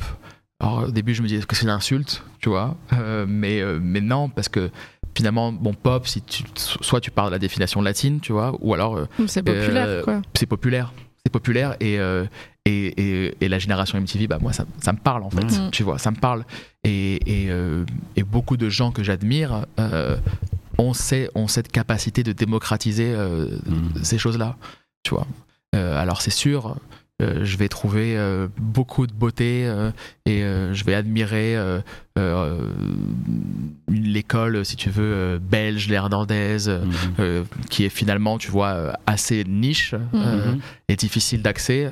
Mais, euh, mais je vais encore plus aimer peut-être une école anglo-saxonne Mhm. euh, qui est assez in your face en fait, Ouais. tu vois, dans, dans, dans, dans l'image, Ouais, la pop culture, c'est très ça. américain. très américain. C'est très américain, euh, mais, je veux, mais je veux toujours concilier l'Europe à ça. Mhm. Parce que travaillant maintenant aujourd'hui beaucoup avec les États-Unis, parce que finalement je suis beaucoup entre Paris et Los Angeles, euh, eux ils l'ont de façon inhérente, cette approche pop. euh, Ils ont moins la culture. mais ils ont moins ouais, cette approche plus culture que, qui, qui fait nous Bien Européens sûr. notre, notre, notre, notre différence. Mm. Voilà, écoute, on, on lance nos Daletto, ça se passe bien, c'est cool. euh, euh, première saison, franchement, c'était un peu, c'était un rêve, tu vois. euh, je rêvais d'être chez Dover Street Market, on arrive à avoir euh, Dover Street Market, on est chez Barney's, Bergdorf. euh, la marque marche bien, et voilà. et Pourtant, c'est une silhouette, enfin, c'est une chaussure, mais c'est un truc assez. c'est très tranché, quoi. Ouais, c'est- c'est tra- c'est tranché, tu vois. C'est tranché. Ouais, au début, je l'ai- je l'avais pas aimé la chaussure. Ah et puis, ouais? ouais, ouais, non, c'est vrai, quand Julia est arrivée, et puis je- si, si j'avais la vision pour l'image, Julia, elle avait la vision pour le produit. Ah oui, Elle le, a- le produit, il est iconique. Elle a quelque chose, euh, elle a quelque chose de très fort. Et je vais te dire, on est en train en ce moment de faire un peu des. Bon, moi, je donne des cours euh, à l'IFM d'ailleurs, c'est drôle, euh, ou à la Parsons, et, et on, on fait des brain books. Il y a des gens qui sont fait tatouer la chaussure. Mais non. Il y a des gens qui sont fait tatouer la chaussure, genre Ouais, 3-4 elle est iconique. personnes. Donc c'est drôle, et finalement, tu fais un objet qui rentre dans la pop culture. Euh, Ah, t'as fait le tour. Voilà, donc, donc là ça devient intéressant. Et maintenant c'est le, c'est le, c'est le next challenge. Donc j'apprends mon métier, tu vois, euh, sur ces trois dernières, trois dernières années, euh, au fur et à mesure. Et euh, et il y a ce qui est fantastique, c'est qu'en fait on est une génération entière de nouveaux créas. On Mm. a tous le même âge et on apprend tous notre métier ensemble. Mm. Et donc on se retrouve styliste, photographe, glam, enfin, air, make-up artiste, euh, avec une énergie commune. Euh, des enfants nés entre euh, 89 et 93, on va dire 94 peut-être pour les un peu, un peu plus jeunes, euh, qui est avec les, des, des mêmes référents, tu vois. Et donc on a un langage commun. Euh, et je vis euh, les trois plus belles années de ma vie, tu vois, parce que parce que je fais mon, je fais finalement mon rêve et, et, on, et on commence à écrire un langage et, et ça c'est génial de commencer de pouvoir écrire un langage et se dire ok on va on va essayer tous ensemble en tant que génération de définir une esthétique Mhm. et de définir un langage de un langage créatif et euh, et euh, c'est ce qui s'est passé euh, et c'est ce qui s'est passé avec cette marque et, et ça a été euh, beaucoup de challenge parce que saison après saison tu vois euh, En fait, quand tu tapes très haut la première, euh, la première ça collection, la première euh, campagne, Mm. c'est dur de toper derrière. hein. bien Mhm. sûr c'est très dur et tu vis et tu vis avec ce challenge là C'est le truc de l'artiste du premier album. c'est ça voilà c'est ça. Euh, et je te dirais que j'ai eu la chance bon, de, de pouvoir travailler donc, avec Caroline et Imro. C'est là, moi, je pense, la campagne qui a un peu changé un peu, un peu ma life, tu vois. Euh, où on a shooté dans cette maison dans le sud, euh, cette espèce d'hommage à David Hockney. et là, j'ai pu voir ce que c'était la communion d'une équipe. Mm. C'est la première fois que j'ai vu vraiment ton travail dans le, le back-office, Oui. entre, entre ce qui a été fait sur le set et les images finales. C'est vrai, Ouais, tu vois, genre, il y a la DA en amont, mais moi j'ai vu ce que tu as fait après aussi, et les images sont déjà là, et à quel point le travail que tu as fait avec ton équipe et tout, de l'amener encore plus haut, de pas lâcher, dire, bah ok, peut-être les trois quarts des gens s'arrêteraient là, de dire non, non, non, on va la pousser encore plus loin l'image. Bah, c'est à ce moment-là en fait que euh, je commence à comprendre, tu vois, vraiment le métier de directeur artistique, euh, qui est à la fois le rôle de quelqu'un qui soutient, tu vois, euh, qui soutient les artistes, euh, qui crée des concepts. Ça, j'adore l'idée de, de, de- de concept. Donc, on va créer du concept. euh, mais- et qui derrière essaie de tirer, tu vois, de tirer, d'amener, de- de- de- d'élever, d'élever, d'élever, d'élever l'image. Euh, et, euh, et finalement, euh, moi, j'ai avec mon bras droit, mon bras gauche, donc j'ai deux, trois personnes au studio qui sont là depuis le début. On est, on est 4-5. Je, je crée un studio de DA qui est finalement un, un peu un ghost studio Mhm. euh, qui à la base est fait pour appuyer euh, Noda, euh, mais qui parce que ça se passe bien prend d'autres projets euh, sans jamais vouloir les, les réclamer, tu vois, voilà, les, les- être, être, être, être cités. Et puis on prend des projets de plus en plus gros avec de plus en plus des grosses marques. Et, euh, et voilà, et puis on apprend un métier. euh, et, euh, et, aujourd- et aujourd- et aujourd'hui, la façon dont, dont on entrevoit et on conçoit des images, sur- selon les, les projets évidemment, euh, bah moi je prends mon pied quoi. Je Mm. je m'éclate dans, ce- dans, dans, dans ce que je fais. Je rencontre des gens fantastiques. Euh, il y a des collaborations qui se créent euh, très fortes euh, et, euh, et on va faire on va on va réfléchir à l'image tu vois je pense que nos, nos, nos prédécesseurs euh, qui sont toujours contemporains euh, ont ouvert la voie ont fait des choses fantastiques quasiment tout a été fait Euh, ma génération c'est une génération de DJ c'est une Mm. génération qui prend euh, qui sample et euh, et qui, qui, qui transforme Mhm. euh, Est-ce qu'on est une génération qui invente? Je pense pas. Pour l'instant, on est une génération qui remixe. Je crois que la celle qui arrive, elle va inventer des choses. Ok. Euh, Bon, justement, puisqu'on est vraiment dans le métier, c'est Ouais. vrai que tu as parlé très, euh, disons, une vision philosophique ou truc. J'aimerais bien qu'on rentre un peu dans le dur de, ok, ton taf, parce que comme tu as dit, DA, c'est Ouais. aujourd'hui, c'est un peu tout et n'importe Mhm. quoi. Toi, ton taf en tant que DA, ça consiste en quoi techniquement? Donc, du coup, En amont d'un projet, pendant le projet, après le projet? Je vais faire la différence, tu vois, entre la direction artistique et la direction de création. Ouais. Euh, J'aime à penser que je fais de la direction de création. Euh, C'est-à-dire qu'en fait, on donne une direction à la créativité. Donc, euh, notre travail, en tout cas, Ça fait très cartésien comme ça. hein. mais c'est Pour le coup. pour le coup ouais mais la- le, c'est le cas en fait c'est on selon les projets alors on est souvent à l'initiative du Mm. projet Mhm. euh, on va on va créer des équipes donner l'impulsion de, de, de base donc, Donc euh, dire qu'on va prendre tel photographe, tel styliste pour, par rapport à la vision. Exactement, mais, mais d'abord, en premier lieu, avant même de penser, tu vois, euh, l'équipe, Tu poses une intention. ouais, je pose une intention, un concept. Mm. Et je pars toujours de l'actualité, quasiment. Il y a toujours quelque chose de sociétal dans, dans, euh, dans ce qu'on essaie de faire. Ça, c'est l'héritage de Euh, papa. Ça, c'est l'héritage, ouais. c'est l'héritage parce que, parce que la mode se doit d'être, euh, tu vois. Euh, reflet de la société. ouais, et puis un espèce de traducteur, alors, tout en étant Mm. léger. Hein. Oui, oui, mais c'est en étant léger. C'est pas, j'ai pas envie de faire de branlette intellectuelle, hein, c'est pas le cas ici. hein. C'est vraiment juste, on, on essaie de, tu vois, de, de, de- de se dire pourquoi. Mm. Pourquoi on le fait comme ça? Et c'est comme ça finalement que tu fais des images peut-être qui restent un peu plus Euh, je parlais, j'avais une interview la semaine dernière, tu vois, avec une fille qui, qui est très pertinente, qui est à Columbia et qui avait écrit des articles sur mon travail. Euh, et je lui expliquais, euh, là, là, dans, dans les campagnes qu'on avait fait, là, qui s'appelait 50 Minutes of Fame, je lui disais que finalement, moi, je pense qu'on est dans les 15, 15 seconds of fame. Mm. Ça veut dire qu'aujourd'hui, tout est tellement instantané, la, la durée d'une vie d'une image est très courte. Euh, euh, notre rôle, c'est d'essayer de le faire euh, qu'elle soit de 30 secondes, sa durée de vie, tu vois, Mm. pas, seulement, pas seulement de 15. Donc, euh, on commence toujours, évi- évidemment, si là, pour la- l'aspect, on va dire, plus pratique, oui, on, on fait des moodboards, tu vois, on fait des moodboards. Alors, ces moodboards, comment on les construit? Effectivement, on fait beaucoup d'archives.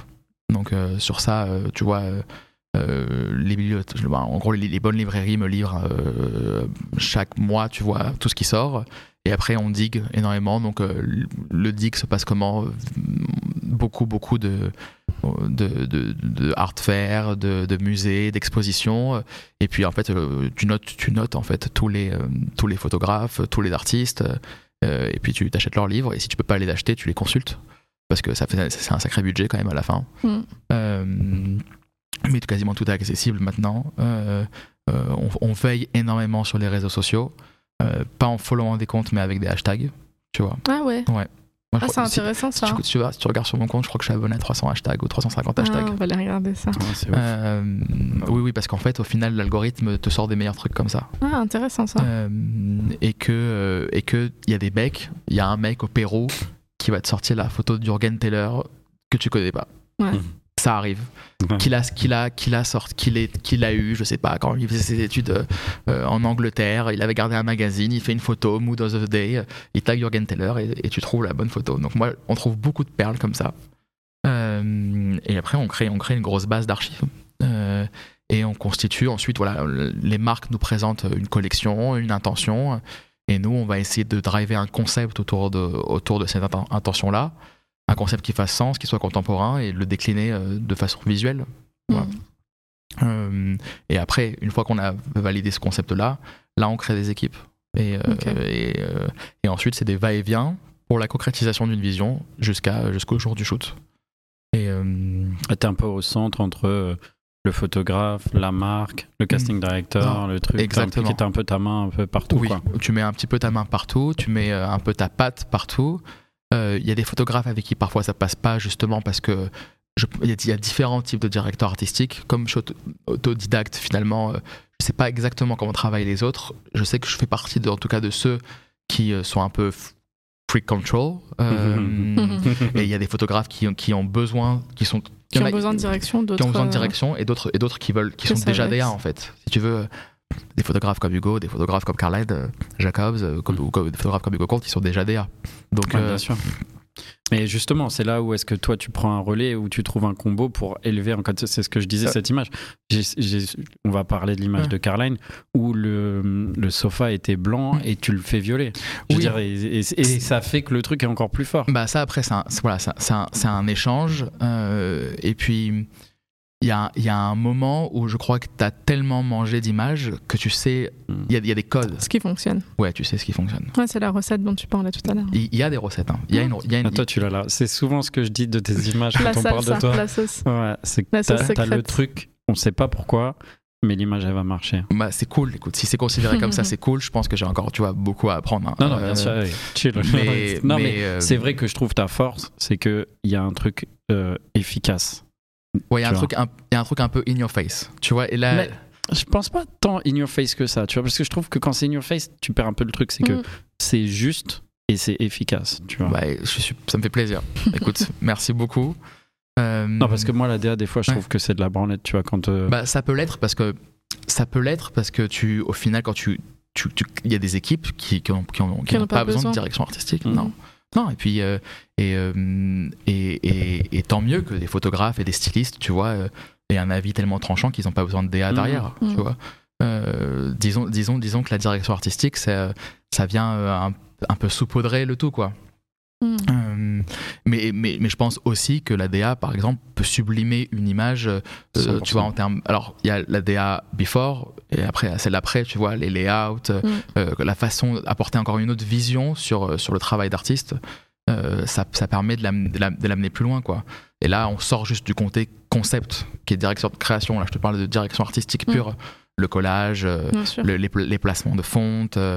Euh, et je pense que tu vois euh, des DA, tu vois, genre des Peter Saville, euh, Mm. euh, ils t'amènent euh, à, à travers leur graphisme dans un, encore un autre complètement univers. Même un Ezra. Euh, même un- bah, évidemment, Mm. un Ezra, euh, euh, il, il y a une espèce d'élégance euh, permanente qui fait que, ok, bon, quoi qu'il Mm. arrive, je sais que le, gra- le graphisme va élever cette image-là. Donc, euh, donc, euh, donc, donc voilà, et aujourd'hui, le quotidien, bah, euh, il, est, il est entre la marque, le studio, les studios, parce qu'il y en a deux en réalité. Il y a un studio qui est dédié à l'hospitality, qui est, et un studio qui est dédié vraiment à la mode. Euh, et, euh, et C'est je- quoi la répartition à peu près? Bah, euh, on va dire, euh, je dirais, euh, ouais, c'est à peu près 50-50. hein. Je fais 50% hospitality, 50% mode. En fait, l'hospitality me permet d'être très libre dans ce que je fais dans la mode. Mm. Ça veut dire que on fait un métier où on a besoin de manger, c'est normal, c'est comme ça. Euh, mais l'hospitality me permet de dire bon bah ça j'ai pas trop envie de le faire ou alors ou alors ça j'ai pas j'aurais pas exactement je, Mm. je vais pas pouvoir aller où je veux donc je le voilà et cette liberté je fais ce métier là parce que je me sens libre Mm. en fait Tu parles financièrement. financièrement mais même euh, je me sens c'est c'est un, c'est un métier génial de de- de- d'aller euh, de, shooter dans le désert Mm. euh, de pas être derrière un bureau tout le temps quoi tu vois c'est euh, je, je me sens tellement grateful de, Mm. de, de faire de faire ce que je fais là j'étais il y a 10 jours dans le désert euh, euh, dans, dans, dans la Death Valley tu vois aux États-Unis euh, shooté pour une marque américaine puis je me réveille avec le lever du soleil enfin on shoot au lever du soleil et je me dis waouh. Ok waouh. C'est c'est c'est je, je suis genre je suis vraiment chanceux. Mm. et en plus de, de plus en plus des grosses prods comme ça t'en fais moins parce que parce que l'industrie change. Euh, l'industrie change. Et je pense que pour euh, les générations futures c'est ça le challenge. Euh, et moi en tout cas mon challenge perso c'est de, de faire des images qui soient cohérentes qui, et qui peuvent être re- mises à côté de, de, de prédécesseurs tu vois en disant mais avec j'ai 15 fois moins de moyens. Pendant que eux ils avaient une semaine pour shooter et euh, 3 millions de budget bah nous on a une journée et puis on doit faire des TikTok et puis on doit faire des reels et puis euh, on doit faire des stories.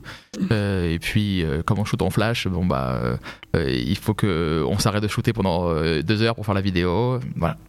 Donc euh, il y, a un- y y a challenge de, de qualité euh, qui, est, euh, qui est important c'est un peu un de mes leitmotivs en me disant ok comment éle- élever notre image et, et comment euh, ne pas faire honte à notre métier tu vois. C'est un, peu ça. Mm. j'ai pas la- j'ai pas la, la- la- la solution encore hein, tu vois. Nico il sait je suis assez dur avec, euh, avec ce qu'on fait on a encore on a encore du pain sur la planche quoi. Juste que par curiosité, t'as jamais voulu être photographe? Alors c'est la question que euh, Ah, tous les mais DA se posent je pense. Euh, écoute te dire jamais non c'est pas vrai Euh, parce que je le fais ça m'arrive de le faire Mhm. tu vois. Mais je suis pas photographe. Je suis pas photographe parce que parce que je pense que c'est un j'ai pas l'intimité quand je, quand je suis avec une, une, une- un appareil photo l'intimité que tu peux avoir avec cet objet pour, pour, pour créer je l'ai pas comme je l'ai quand je suis devant, devant un bouquin ou comme quand je suis devant un ordi à, à poser, à poser un logo ou à faire une recherche euh, et euh, et c'est la même façon avec le graphisme. Euh, Il y a un moment quand je, tu vois, je, du coup Marc, qui est donc, du coup le responsable du graphisme chez moi, un mec brillant qui est passé par, tu vois, il, il est passé par Issey Miyake, euh, par comme des, tu vois, l'école japonaise. Et là, il, il sort de l'école des arts déco, mec brillant, euh, m'apprenait le graphisme. Et puis à un moment, j'ai dit, ok, vas-y, en fait, on va arrêter. Euh, parce que, ok, j'ai les bases, mais euh, Je t'apprends jamais ce que tu fais toi. Ouais, donc du Mm. coup là, moi ce que je vais faire, c'est que je vais apprendre en fait. Je vais juste, euh, je vais bouffer de l'image à un tel point que il y aura pas beaucoup de gens qui pourront me tester sur, ce- sur ce que je connais sur, sur- à mon âge, quoi, tu vois, en, Mm. en termes d'image. Et je vais juste essayer de trouver les bonnes personnes pour m'entourer le- et aller chercher un peu les, les, les, ténors de, de, de la profession. Mm. Donc, euh, si je me mettais à la photographie maintenant, euh, combien, combien de temps il me faudrait pour arriver euh, au niveau des gens que j'admire? Tu vois, combien de shoots, combien d'essais? Mm. Je préfère bien m'entourer Mm, euh, et, euh, et, euh, et- et collaborer avec un photographe. bien sûr. Ce qui est différent de la réal. La réal, euh, je pense qu'un un jour on y viendra. Tu vois? Parce que, euh, parce que la, la réal est, est proche de la direction Ouais. artistique ou Ouais, de la c'est direction très, très, créa. très encadré, quoi. Donc, euh, donc euh, ça, c'est ça, c'est autre chose. Il y a moins le Euh, côté technique quand t'es réel. Ouais. Quand un, oui, il y a sur un un vrai pro, tu truc racontes, réel, des- tu t'es racontes pas des derrière histoires. la caméra, quoi. Tu vois, Mm. t'es Voilà. derrière le retour, tu diriges. Il y a plus ce côté chef d'orchestre comme toi, ce que tu fais en, Mm. en direction créative, quoi. Alors qu'un photo, un photographe, euh, Ouais, Il faut qu'il soit là. Tu sais quoi, je l'ai fait sur deux trois projets. J'avais d'autres DA du coup, des copains DA qui étaient qui étaient derrière moi. Je oh là là l'enfer. C'est-à-dire que je me suis vu moi et je me suis dit ok Olivier Chill un peu sur le set parce que je, je pense que t'es très relou, tu vois. C'est-à-dire qu'il me disait non fais comme ça, tente à droite, tente à gauche. Alors c'était dur, c'était décontenançant. Ouais. Euh, euh, donc euh, bra- bravo aux photographes. Ils, ont ils ont une pression monstre aujourd'hui les photographes Ouais, de ouf. monstre parce que on s'en rend pas compte mais on juge leur image en En en, en, en 9 en 9 carrés euh, on, ils sont c'est hyper compétitif creatives new athletes de toute façon c'est Ouais. comme ça et euh, et euh, on on, ils sont, il y a une compétition permanente euh, qui fait le plus la nouvelle publication, la, la nouvelle campagne de cette telle marque, etc. Qui a la bonne mannequin. C'est dur, c'est Mm. dur, c'est hyper dur. Je suis hyper admiratif. Et, et, et mes photographes, en général, je suis un peu amoureux d'eux. Moi, je, les- je- je crée des relations euh, in- assez intenses, assez Mm. fortes avec, mes, avec les photographes avec qui je travaille. C'est des relations, euh, tu vois, comme un photographe doit être amoureux d'un mannequin, euh, Mm. pour, euh, ou en tout cas, le- pour sublimer, pour, pour la sublimer, il doit, il doit se passer quelque chose dans son regard. Moi, c'est- avec les photographes, je crée une relation forte. Mm. Et Donc j'admire beaucoup les photographes avec qui je travaille. Et je, les, et je- et je les respecte parce que là, en, en 2023, donc là on est, on est quasiment en 2023, être photographe, c'est c'est challenging. It's a game. C'est it's a game. Ouais. Mais si, mais si, si t'es bon, Faut déjà être bon. Et Ouais. après, c'est le game qui ouais, commence. ouais, c'est ça, voilà. Faut être très bon. Euh, Est-ce que sur. euh, je, je reviens à Nodaleto. Mm. euh, Est-ce qu'il y a une envie de diversification ou pas encore? Oui, oui, Ouais. ouais, ouais. Écoute, Tu peux en euh, parler un peu ou c'est Je peux, te top dire, secret je peux te dire un petit peu, mais si tu veux, la marque, il y a eu deux ans et demi complètement fou, euh, et ces 8-9 derniers mois, euh, comme, ch- comme, comme chaque personne qui fait une course, euh, on a dit, ok, tu sais quoi, on va reprendre un peu le souffle pour, euh, Ouais. pour euh, envoyer euh, sur la suite là. Euh, et c'est maintenant la suite, de toute façon vous allez bientôt voir, donc c'est c'est- c'est cool. Euh, T'as des gros trucs là, carrément. euh, c'est c'est c'est cool. mais, euh, je sais pas, il sort quand le podcast? Dans quand 2-3 veux. semaines, dans Bon. pas longtemps. bah, Du coup, là, on ouvre une boutique euh, aux États-Unis. Ouais. Euh, ça, c'est une, c'est une, une- C'est une première? C'est une première. On a, il y a clairement une volonté de la marque. euh, la marque marche bien en fait à l'étranger Ouais. et elle, elle a une approche très anglo-saxonne depuis le départ. Euh, les gens savent pas forcément que c'est français. Parce que J'ai l'impression que justement toutes ces nouvelles marques, le marché américain, c'est. Enfin, quand Ouais. tu vois Casablanca aussi, Ouais. pour eux, c'est un énorme marché. Il y a eu cet appel de l'Asie qui est toujours Ouais. là, mais qui a été oh, euh, Mm. il faut qu'on aille conquérir ce nouveau territoire, euh, ce nouveau marché. Et là, j'ai l'impression que les, les États-Unis, en termes de sales, ça drive ça- beaucoup ça, les nouvelles ça marques. drive hein. pas mal les nouvelles marques. Ils ont envie de fraîcheur, ils ont envie de nouveautés. Ils, ont un, ils ont un truc cool, tu vois, euh, et même dans la façon dont ils consomment. Euh, donc pour nous, là où il va y avoir, tu vas avoir des nouveaux produits, euh, ça restera pour encore un petit moment une marque d'accessoires. Mhm. Euh, et puis, bah, d'ici, on va dire 18 mois, tu verras, il y aura des- un, peu, un, peu, un peu quelques surprises. Mais cette marque, parce qu'elle est faite aussi par Julia, et que Julia, tu vois, elle a un héritage euh, familial qui est de, de- du luxe, en fait, euh, et de prendre son temps pour faire euh, une marque euh, qui ait du sens, qui reste, qui, qui, qui reste avec une traçabilité, faite dans des usines, tu vois, en Italie, à Venise, dans des, c'est des- c'est quasiment de l'artisanat. Euh, ça prend du temps Mm. ça prend du temps et on est et là on n'est pas dans une course Ouais. en fait Euh, elle, elle m'a dit dès le départ lorsqu'on a créé la marque Olivier moi je voudrais faire une maison Mm. donc euh, tu vois elle m'a dit je voudrais faire une maison et euh, elle savait ce que c'était de faire une maison et une maison euh, bah, c'est pas c'est pas un building c'est pas un- c'est pas un appartement où euh, où tu traces absolument c'est elle, elle on, on est en tout cas au moins avec une vision middle term quoi Mm, euh, euh, et, euh, et je lui dis euh, Ok, bien, on essaie un nouveau truc, autre truc. Non, non, t'inquiète pas. Laisse, laisse, laisse- le, le- le produit, le produit parle. Laisse-le Ouais, laisse, laisse-le Ouais. se développer. Ce que, ce que toi, tu trouves cool aujourd'hui, les gens, ils vont trouver ça cool dans deux ans, euh, notre, clientèle. Donc, euh, t'inquiète pas. Prends souffle, prends le temps. euh, ça se développe de façon aussi organique et au final, le, le luxe réside dans ça. Euh, et sur ça, je l'écoute. Tu vois, sur ça, j'ai Ouais, appris à l'écouter. C'est une vision qui est intéressante. Sur le produit, vu qu'on en parle, vous avez été beaucoup copié, euh, officiellement, enfin je veux dire avec des copies-copies et puis avec euh, euh, des, des, des enseignes de la fast fashion qui ont fait des, inspirations. C'est ça, ouais. Vous le gérez comment? Enfin, vous l'avez vu comment? C'est quoi la réaction par rapport à ça? Euh, écoute, te dire que c'était pas euh, que c'était simple, ce serait mentir. Il y a un moment lorsque tu es en tenaille entre la fast fashion et le luxe, tu vois, que les gens que tu admires se, se mettent à faire la même chose que toi. Alors t'es flatté, mais tu te dis en même temps, bon, ok, relou, relou, Mhm. euh, il faut se réinventer, il faut aller plus loin. Euh, donc c'est ce qu'on a fait en fait. Là du coup, euh, on a bossé pendant là, les 4, 5, 6 derniers mois, on a bossé pour un peu réinventer des choses, faire grandir, faire grandir la marque. Je pense que l'écosystème de la mode fait aujourd'hui que elle- on te pousse à aller, tout doit aller vite, très Mm. vite, trop vite.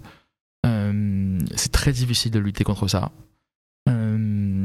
On veut pas faire les Gaulois, tu vois, en disant nous, on va, on va, on va, on- on va pas y aller, euh, Mm. on prend notre temps. euh, Mais, mais c'est aussi, aussi, aussi une réponse, tu vois, du, du, du, du luxe de te dire, oh, ok, ok, copie, euh, take the trend. Euh, le modèle original, il est là, et, euh, et on va continuer, on va continuer dans cette voie. Maintenant, par contre, il faut pas s'endormir. Il pas- il s'agit de pas s'endormir sur ses acquis ni sur ses lauriers. Euh, et euh, et on, on- la suite de la stratégie de marque là, qui va commencer à partir d'on va dire de janvier euh, amène un- une div- diversification.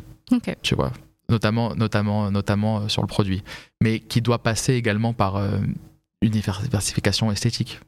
Tu vois ça veut dire qu'on est arrivé avec ce truc là extrêmement pop tu Mhm. vois euh, pop glam ou, ou je sais pas quel, quel pourrait être le qualificatif Euh, et ce qui est intéressant c'est qu'on on a commencé la marque on avait 27 ans aujourd'hui euh, on, euh, on en a 31 euh, Julia elle en a 29 on a, donc du coup elle avait 25 ans quand on a commencé la marque euh, et, euh, et on a grandi. Donc du coup, là, on commence à parler d'autres sujets.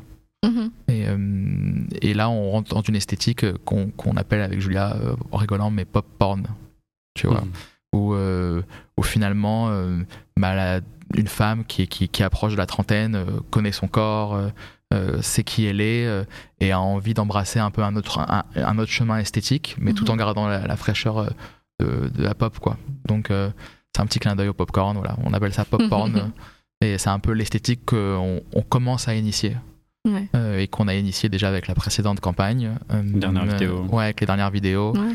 Euh, mais d'ailleurs, tu Il y vois, avait le popcorn d'ailleurs. il y avait, il y avait des, il y avait la vidéo qui a le mieux marché, c'était la vidéo où on avait fait, j'ai fait un tiroir dans la chaussure. Ouais. Ouais. Celle-là, elle a beaucoup tourné. Elle a, Ça, fait, elle est très intrigante. elle a fait un million de vues, donc euh, c'était pas mal. Euh, et tu vois, euh, bah, ça la direction de création aussi, c'est de se dire, ok, il y a une saison, je vais sauter, je vais sauter le, le côté in your face.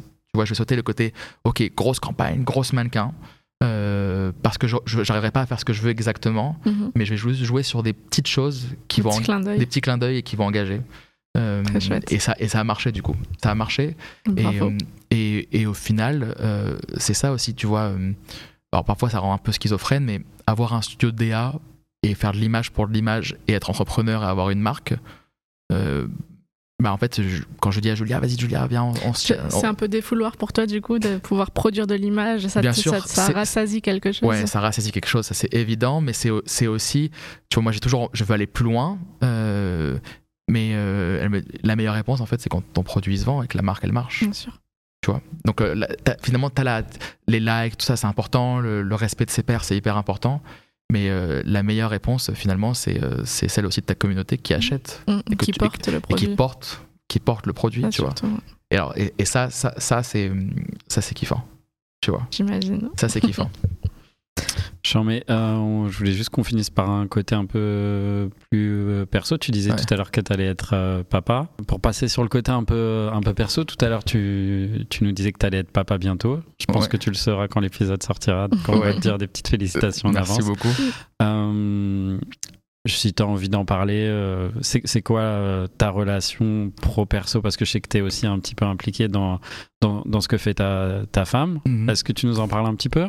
Oui, bah écoute, bien sûr, j'ai euh, la chance, j'ai une, une femme extrêmement inspirante. On embrasse très fort Euh, Sophia. d'ailleurs. Voilà. Euh, euh, elle est, euh, c'est ma muse de façon quotidienne. Euh, ah, Je pense que Euh. les trois quarts des photos de ton iPhone sont des photos de Sophia. Ouais, ouais, ça doit être pas loin de 70%. Et il y a beaucoup, ouais. beaucoup de photos dans ton iPhone. Écoute, je, tu sais combien de photos dans mon iPhone Je vais te dire. Ce matin, j'ai essayé de faire un tri. Allez, vas-y, je fais, je fais un pari. Je, dis- Combien je vais dire 130 000. 262 255. Ah, tu vois, Wow. Et il y a en vidéo 23 882 vidéos. Donc ça fait, c'est pas mal. Et je pense effectivement que 60 à 70% sont, ceux, des photos de ma femme. Euh, voilà, elle est très inspirante. Euh, elle a une approche de la féminité que, que, que, que, je, que je respecte beaucoup. Euh, voilà, on appelle ça minimal drama entre nous. Où voilà, elle est d'origine kabyle. Et elle le porte. Elle a grandi à Istanbul. Et, et donc du coup, il y a cette beauté des, des princesses de, de, de chez eux, quoi. Tu vois, euh, des, donc, euh, des beautés très méditerranéennes, euh, mais euh, très racées. Euh, et euh, elle a un truc, voilà, un truc un peu royal, Sophia, que, que, je- que j'explique pas. Euh, et, euh, et en même temps, elle est hyper pointue dans ses goûts. Euh, et elle, en fait, elle fait de l'archive de mode. Donc, euh, ce qu'elle fait, c'est que euh, elle cherche euh, des pièces euh, rares euh, et, elle, et elle cherche à les démocratiser. Donc, euh, c'est pas que pour les initiés. Son projet qui s'appelle la Spaghetti Archive. Justement, c'est pour ça qu'elle avait choisi le mot spaghetti. À mon grand dame. C'était une bataille un peu, mais elle a, elle a Elle voulu en tout cas. elle a gagné parce qu'il y avait une volonté démocratique en disant écoute moi je, je fais de la mode euh, mais j'ai envie que des femmes euh, normales enfin qui aiment la mode mais qui sont pas absolument obsédées par euh, la pièce de 2001 de Margiela ce Mm. truc là qui que tu trouveras seulement sur One of a Kind ou euh, Byronesque mais qu'une une fille juste qui qui, qui euh, en a marre d'aller chez, chez Zara va pouvoir trouver chez moi. Et elle défend une féminité euh, qui est euh, voilà une, tu peux être très modeuse et en même temps très femme. Parce que finalement le rôle de la femme a très souvent euh, tu vois toute l'esthétique héroïne chic très mince très euh, Mm. voilà sans forme euh, bah, c'est assez peu conciliable avec une mode pointue. Euh, et donc euh, elle elle essaie de réconcilier les deux. Et euh, j'officie donc je fais, je fais son image je fais la direction créative de son, de son, de son projet. Euh, euh, et en fait, on, on- ce qui est intéressant, c'est qu'on développe une vision de la femme qui est, euh, est- que je trouve moderne en fait. Euh, euh, c'est une, femme méditerranéenne, c'est une femme avec des formes, c'est une femme, euh, elle peut être italienne, elle pourrait être aussi colombienne. euh, et en même temps, euh, effectivement, elle va porter une pièce de, Comme des garçons euh, du show 2002 et elle va le porter d'une telle façon que tu vas quand même la trouver sensuelle. Euh, et donc ce projet, il me tient à cœur. C'est un projet quasi pas, c'est pas, c'est pas tellement, c'est pas un projet, tu vois, lucratif ou à tellement destination commerciale. C'est un projet de passionné. Mhm. Euh, euh, elle, elle le fait parce que là, elle, elle a la passion des pièces, elle a la passion des, des pièces rares. euh, et ce qui est- à chaque curation, un petit peu en gros, ce qu'elle fait, c'est que le, elle propose un éventail, elle, comme, comme, comme si elle composait une collection, mais par une curation de pièces d'archives. Et, et ça se passe bien parce qu'à chaque fois, c'est sold out, du coup. Donc, euh, donc ça, ça, ça, ça, ça, c'est assez cool. La dernière qu'elle a fait, c'était sur Alaya, et il y a eu plein d'articles. Euh, donc je suis hyper fier d'elle. Là, on vient shooter avec Hugo euh, justement un truc spécial Tom Ford Gucci.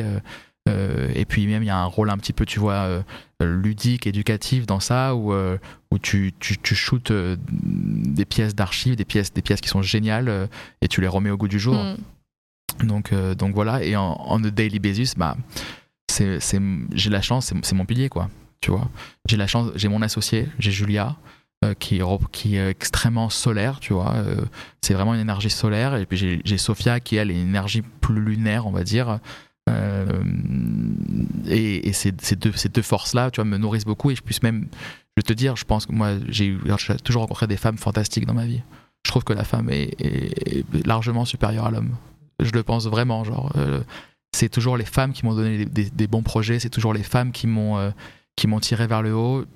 Alors, j'adore les photographes hommes, hein, tu vois. euh, je travaille beaucoup avec Hugo et Adrien, mais euh, mais le female gaze dans notre industrie, je le trouve plus relevant. Ouais, ouais. Tu vois, je le trouve plus relevant et Et, et la pluralité des, des, des féminités, c'est c'est hyper inspirant, tu vois. Et, et, et Sophia, en tout cas, est très, très, très inspirante. Je pense qu'elle inspire pas mal de gens. Euh, et, euh, et ce qui est drôle, c'est que l'accès à la maternité l'a révélé, quoi. Elle, euh, Ouais, c'est ce qu'on elle a- disait tout à l'heure. On en Ouais, elle parlait a, tout à l'heure. bah, elle a totalement assumé. Puis, tu sais quoi, on a dit, viens, on joue, viens, on joue le jeu. Viens, on joue le jeu. On va la pousser et on va. Et, euh, et, euh, et puis, euh, d'habitude, elle vient pas trop au show avec moi et tout. Et puis là, elle a fait les shows, quoi. Elle était front trop Givenchy. C'était très drôle parce que, puisqu'elle assumait complètement, euh, t'avais des. Donc, tu sais, il y avait toute une bande d'adolescents qui attendaient pour des célébrités coréennes.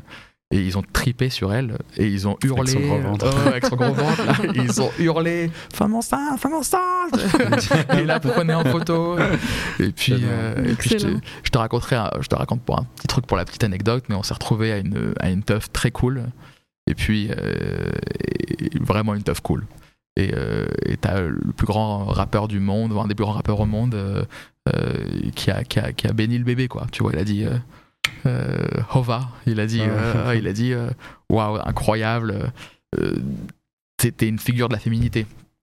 Et ça j'aime bien. Et puis j'aime tu sais quoi j'aime la réconciliation aussi euh, de nos traditions de méditerranéens Mhm. d'enfants d'immigrés tu vois euh, qui euh, avec avec euh, donc cette tradition millénaire où où, euh, où les femmes chez nous avaient beaucoup d'enfants où euh, où la féminité était tu vois importante mais après passer euh, mais finalement quand tu devenais mère c'était autre chose et en fait devenir encore plus femme lorsque tu deviens mère ça je trouve que c'est moderne et, euh, et bon après euh, écoute t'as t'as Rihanna qui a, qui a- qui a ouvert le bal quoi Mm. je pense qu'elle a fait tourner les clair. têtes euh, Ah, et que c'était euh, et que c'était extrêmement moderne de dire voilà je- regardez je, je deviens mère mais je suis encore plus sexy qu'avant Mm.